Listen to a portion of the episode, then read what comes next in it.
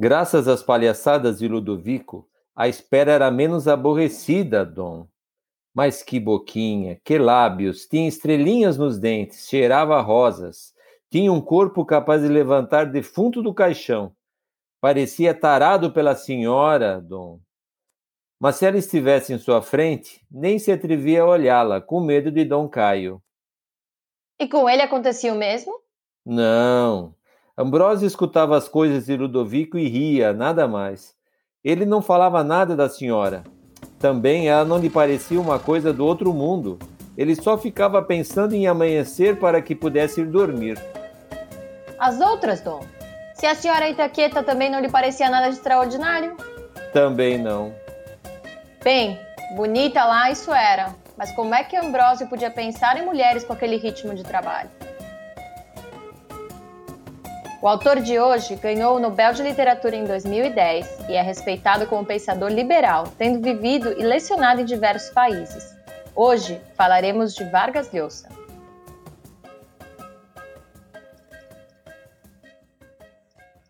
Bom, quando a gente começou esse podcast, a gente pensou e decidiu que não ia evitar falar um pouco desses figurões da literatura que já são muito mais conhecidos. Mas a verdade é que a gente gosta muito, muito do Mário Vargas Llosa e é bastante prazeroso para nós, porque nós dois gostamos muito dele. Sem dúvida. Então, estamos sempre comentando coisas sobre os livros dele, né? Bom, Jorge Mário Pedro Vargas Llosa, esse é o nome completo dele, nasceu em 1936 em Arequipa, no Peru. Ele passou os primeiros anos com a mãe e os avós maternos em Cochabamba, na Bolívia, porque os pais estavam separados. Bom, Arequipa e Cochabamba são duas cidades médias, respectivamente, no Peru e na Bolívia. Quer dizer, não são as capitais, mas também não são cidades propriamente muito pequenas. Ele foi encontrar o pai somente quando ele tinha 10 anos, em Lima, porque os pais dele, no final, acabaram se reconciliando. Pois é, mas de uma forma ou de outra ele nunca se deu muito bem com os pais. Ele, inclusive, foi colocado contra a vontade dele, quando ele tinha 12 anos, num colégio militar em Lima. E isso foi para ele uma experiência muito ruim, tanto que motivou um dos primeiros livros de sucesso dele, que é conhecido em português como A Cidade e os Cachorros, que é de 1963. Também, contra a vontade do pai, ele estudou Direito e Letras na Universidade de São Marcos de Lima. Bom, para piorar a relação com os pais, que já não era muito fácil, ele acabou se casando muito cedo com uma mulher que não era muito bem vista ou aceita. Isso porque, além dela ser bem mais velha, ela era divorciada e, além disso, ela era irmã do tio dele por afinidade. Ou seja, de alguma maneira, ela era mais ou menos tia dele. Então, isso foi um choque para a família. Mas esse episódio também vai servir de tema para um dos outros livros dele que a gente vai falar depois, O Tia Júlia e o Escrivinhador.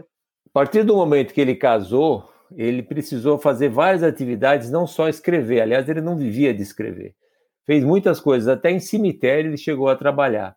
Mas a vida dele deu uma guinada muito grande em 1959, porque ele ganhou uma bolsa para estudar no exterior. A partir daí, a maior parte da vida dele se passa em países estrangeiros, ou trabalhando, ou estudando, ou escrevendo. Passou pela França, pela Inglaterra, Espanha e Estados Unidos. Bom, nessa época ele também começa a ser mais ou menos conhecido intelectualmente, porque, como vocês vão ver, ele vai publicar bastante coisa. Mas antes da gente falar disso, é importante dizer quem era Mário Vargas Llosa nesse período, no início da década de 60. Na década de 60, a Universidade de São Marcos, em Lima, era uma universidade que era um antro de posições de esquerda. O Peru vivia um regime ditatorial, um dos muitos regimes ditatoriais que teve. É, o Mário Vargas Llosa é, é criado nesse ambiente e ele acaba é, se convertendo nessas posições políticas de esquerda. Ele apoia, inclusive, a Revolução Cubana de Fidel Castro e ele participa de um movimento artístico literário que chama Casa das Américas. É uma organização literária de Cuba. Entretanto, interessantemente, ele visita a União Soviética, também na década de 60, e na verdade ele fica muito negativamente impressionado com aquilo tudo, com os regimes ditatoriais, e ele acaba criticando isso. O próprio Fidel fica muito chateado com ele e, inclusive, proíbe o Mário Vargas Llosa de voltar para Cuba depois desse episódio. E a partir daí ele começou a adotar políticas e posições cada vez mais liberais, sendo considerado um pensador conservador a partir de então. Participou da vida política do Peru, inclusive, e concorreu à presidência da República contra Alberto Fujimori. Ele venceu o primeiro turno, Vargas Llosa, mas perdeu o segundo justamente para Fujimori. A partir daí, ele praticamente abandonou a política do Peru, as suas participações, e acabou voltando para o exterior e fixou residência em Madrid, tendo inclusive obtido a nacionalidade e recebendo a homenagem de um título de nobreza. Ele é Marquês de Vargas Llosa, na Espanha. Bom, é uma guinada bem interessante para quem começou a carreira como um guerrilheiro de esquerda, praticamente, se tornar um marquês. Mas, enfim, vamos falar um pouco dos livros. Antes de começar a falar dos livros, vamos citar alguns temas que são importantes dele. O primeiro grande tema do Mário Vargas Llosa é uma crítica muito forte à sociedade latino-americana. Ele considera essa sociedade hipócrita, racista e elitista. Ele critica, sobretudo, a preferência ao militarismo, a preferência a regimes autoritários, o culto aos, aos caudilhos e aos ditadores e, sobretudo, o culto à violência. Isso aparece muito forte, inclusive já nos primeiros livros deles, que são o chefe, os filhotes, muitos livros deles já inspirados no que ele viveu no colégio militar, que, como meu pai falou, foi uma experiência muito traumática para ele. E que exemplos de livros nós temos, então? Bom, a grande obra dele, dentro desse tema, é o Conversa na Catedral. Inclusive, o Mário Vargas Llosa, no prefácio da última edição do Conversa Catedral, Catedral, ele fala: se eu tivesse que salvar um livro do fogo, eu salvaria esse. O Conversa na Catedral, no Catedral é um livro que aborda o governo militar do Peru na década de 50, sob o ponto de vista de um estudante universitário que participa do movimento de oposição, mas ele é filho de um político do regime. Esse estudante universitário, ele inclusive frequenta a Universidade de São Marcos, que foi o ambiente que a gente já falou que o Vargas Llosa frequentou. O título é meio estranho, né? Sou estranho, porque é Conversa no Catedral. Mas o catedral é o catedral é um bar. O livro, na verdade, tem um texto bastante elaborado, é, e bastante até difícil e interessante, mas ele aborda sobretudo as críticas políticas e sociais do Peru é, e dentro de um tema pessoal, então dentro um pouco da relação desse filho com esse pai que era uma figura autoritária do regime.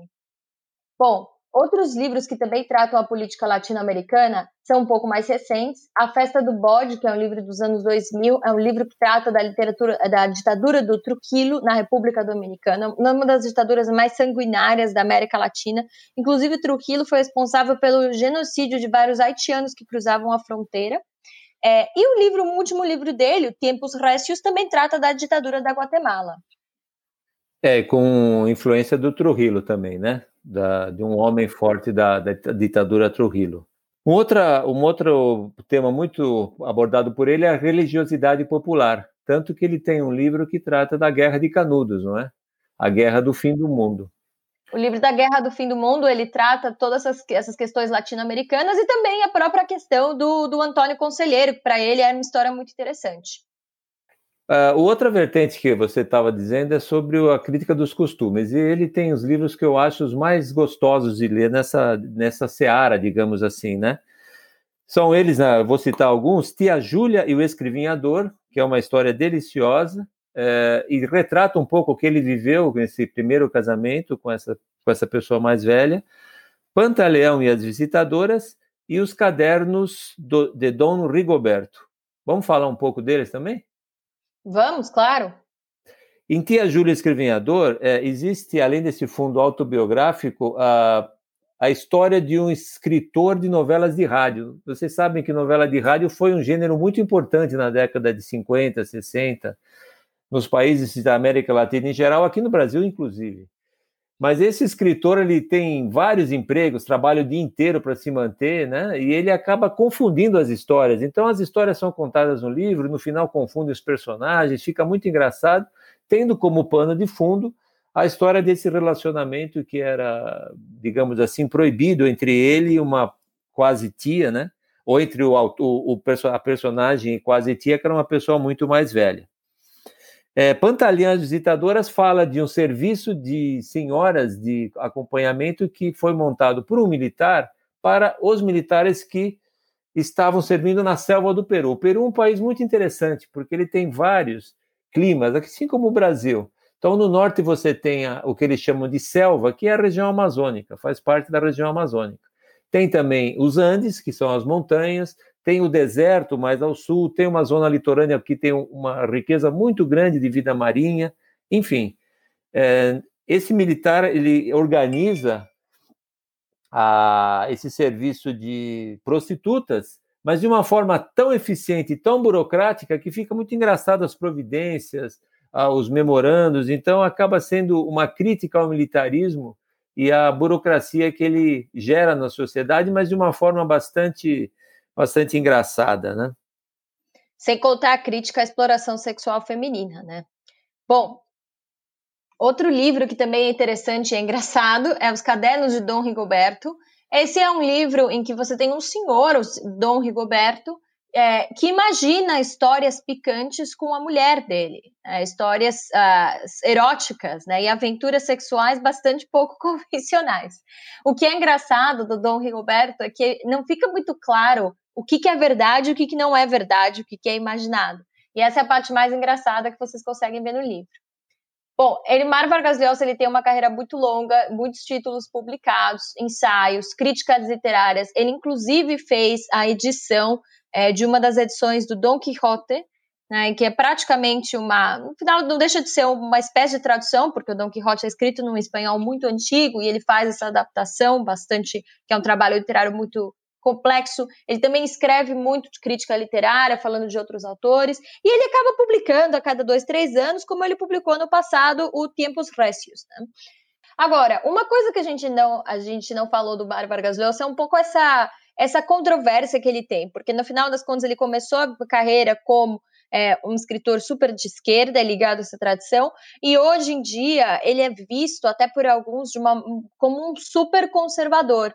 É, você acha que isso prejudica a carreira literária dele? Eu acho que prejudica, digamos assim, nessa, nesse tempo de tempos de internet, de intolerância, da, das redes sociais, acaba sendo estigmatizado como homem de direita, né? Mas prejudica somente a, a fama, mas não a, as letras. Eu acho que a influência desse pensamento no que ele escreve não chega a prejudicar a densidade da obra e não chega também a turvar o pensamento dele na crítica social, porque veja bem, a crítica dos caudilhos, a crítica das ditaduras, a crítica da violência intrínseca na América Latina, ela na verdade não é de direita nem de esquerda, mas é humana, né? De uma versão humanista da sociedade que a gente quer colocar na sociedade, né? Que as pessoas que são realmente humanistas aspiram, né? Para suas sociedades, para seus povos. E nesse particular, eu acho que não dá para ter uma posição muito diferente na, nos nossos países da América Latina. Mas e a nossa recomendação? Bom, a gente pensou muito sobre isso, porque aqui vocês sabem que a gente gosta de livro curto, livro rápido de ler, que vai direto ao ponto. Mas, na verdade, a gente realmente acha que o melhor livro dele, o livro mais representativo e talvez o mais interessante, é realmente o Conversa no Catedral, que é um senhor catatal de 800 páginas. É, ele foi, inclusive, serializado no Peru, quando ele foi lançado. Daí essa liberdade de, uma, de um livro bem longo, né? Mas, de qualquer maneira, você pode ler um pouquinho por vez. Realmente, o livro é muito interessante. Ele é um livro que ele sintetiza os principais temas do Mário Vargas Llosa e faz a gente pensar um pouco nessa América Latina nossa é, e nos problemas que persistem aí desde os anos 30 até hoje. Desde sempre, talvez. Anos 30 da década do século 16, né? Mas é, eu acho que, que também concordo que seja esse livro, Conversa no Catedral, e também tem, é, eu acho para quem gosta de, de, literatura, de textos mais elaborados, tem o texto mais elaborado, talvez, de todos o que ele produziu. É, vocês viram no comecinho que não tem parágrafos, tem dois ou três, tem dois ou três personagens conversando, falando de temas diversas épocas e é aquele livro que você vai montando na sua cabeça a história. Vamos fechar com um trecho do Conversa no Catedral. Da porta do La Crônica, Santiago observa a Avenida Tacna, sem amor. Carros, edifícios desiguais e desbotados, esqueletos de anúncios luminosos flutuando na neblina. Um meio-dia cinzento. Em que momento o Peru tinha se fodido? Os jornaleiros circulam entre os veículos parados no sinal escoltado por pedestres que também avançam rumo à Praça San Martín. Ele era como o Peru, Zabalita. Tinha se fodido em algum momento. Pensa, em qual? Em frente ao Hotel Crillon, um cachorro vem lamber seu, seus pés. Vai ver está com raiva. Fora daqui. Peru fodido, pensa. Carlitos fodidos. Todos fodidos. Pensa, não há solução. Vê uma longa fila no ponto de ônibus para Miraflores, atravessa a praça e ali está Norman, o irmão, numa mesa do Barzela. Sente-se, Zavalita, bebendo um tilcano enquanto o rapaz engraxava seus sapatos e convidava para beber alguma coisa. Ainda não parece estar bêbado e Santiago se senta. Manda o engraxate lustrar os seus sapatos também. Pronto, chefe. Agorinha, chefe. Iam ficar feitos espelhos, chefe. É isso aí. Semana que vem, nosso autor ou autora será surpresa. Não vamos antecipar. Muito obrigada a todo o pessoal que tem seguido, escutado e apoiado o podcast. E até a próxima semana.